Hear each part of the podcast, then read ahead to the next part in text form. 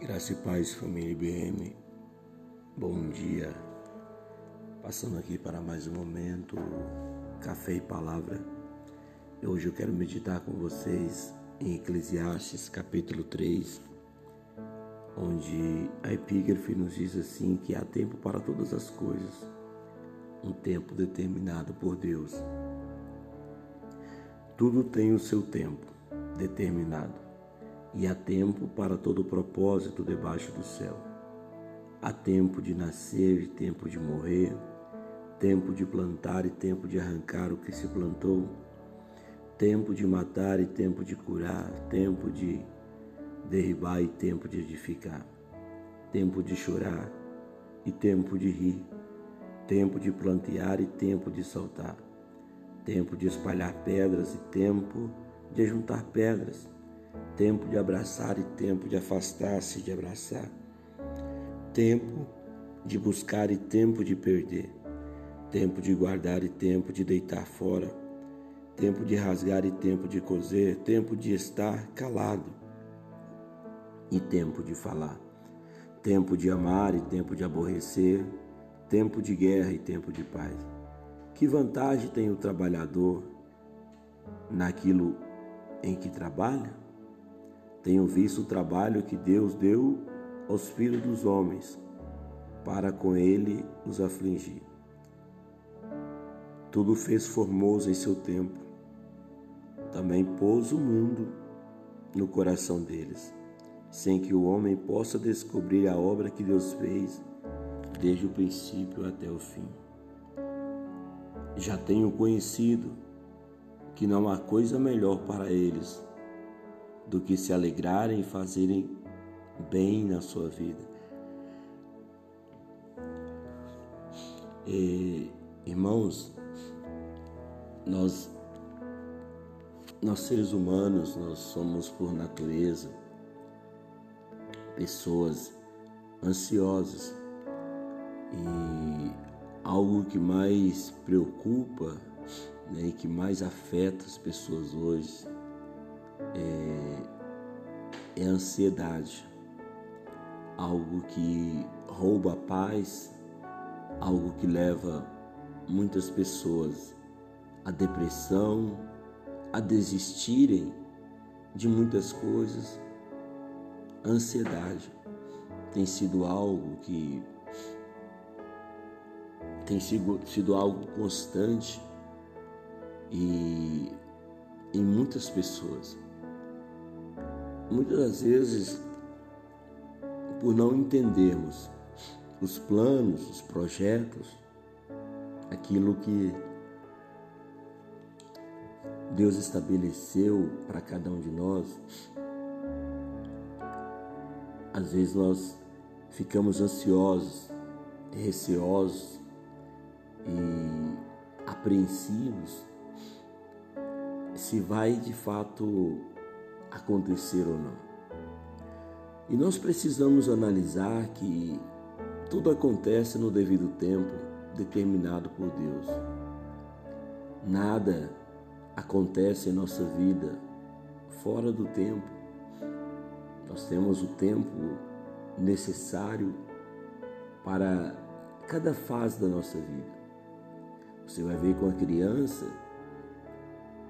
ela desde a sua gestação, é, ela entra pelo, ela começa esse, essa fase do tempo onde cada fase é necessária para fortalecer, para é, desenvolver né, a capacidade daquela criança. E quando você vê uma criança, por exemplo, que ela nasce de seis meses, ela corre com risco de vida, porque ela nasce prematura, ela nasce com os seus ossos fracos, ela nasce com o seu corpinho é, sem resistência, porque nasceu fora do tempo. Irmãos, Deus ele está preparando o melhor para mim, para você. Deus ele tem para mim, para você algo grande. Mas tudo acontece dentro do tempo do Senhor, porque tudo aquilo que vem antes do tempo não é perfeito, não é saudável. Né? Então, assim, nós precisamos parar um pouco e verdadeiramente crer e confiar no Senhor, descansar no Senhor, acreditando naquilo que Ele estabeleceu para cada um de nós, acreditando nos planos, na vontade do Senhor para cada um de nós. Aquilo que Deus planejou, aquilo que Deus arquitetou a meu respeito, a seu respeito, vai acontecer. No tempo certo vai acontecer. Mas eu preciso entender essa palavra do sábio Salomão, que ele vai dizer que há tempo há um tempo determinado, há tempo para todo propósito debaixo do céu.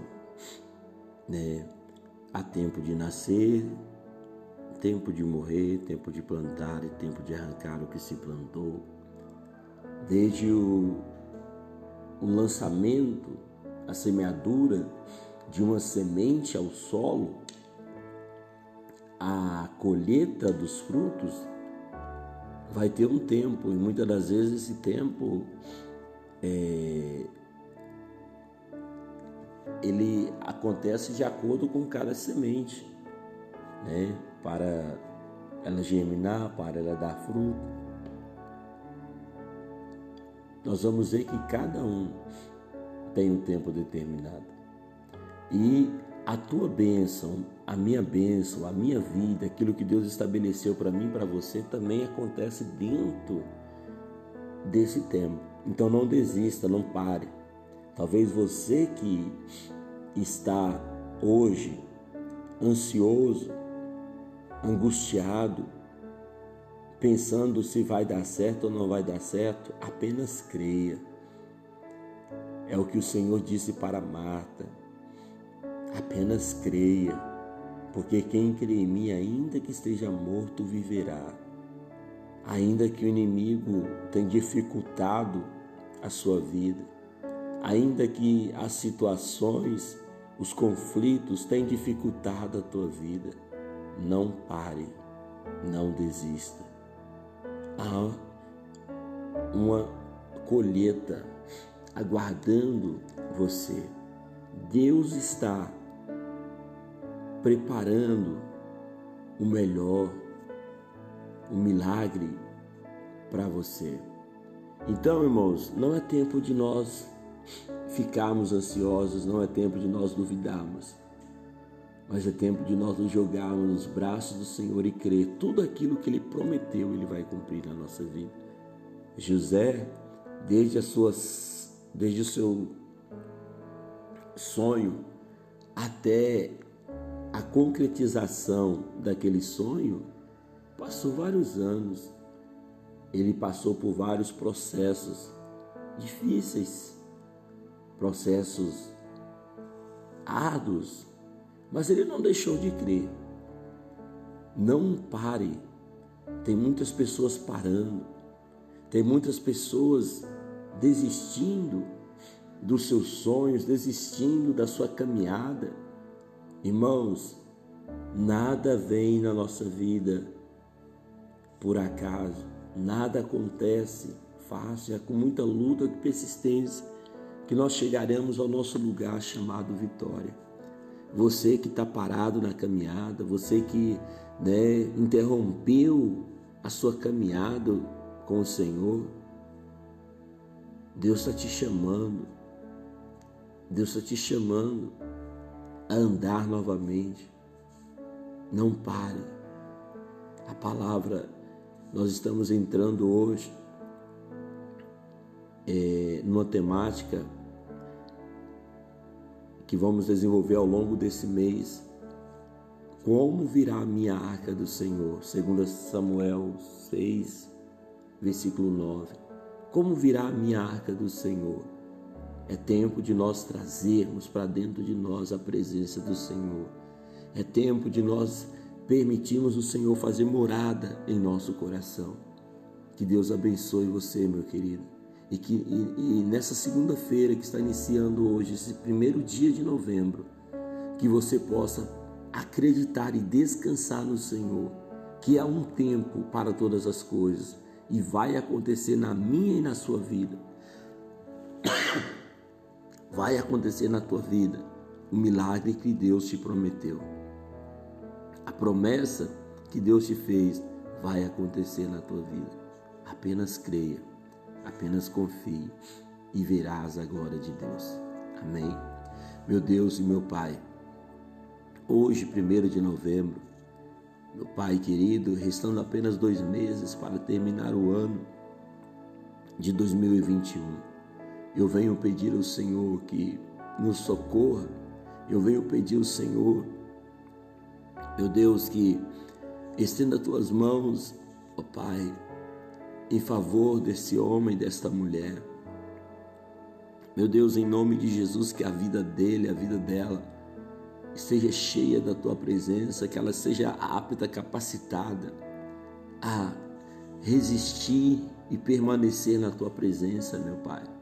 Apesar dos conflitos, das lutas, que ela não desista, que ela não pare de crer, que ela não pare de avançar com o Senhor.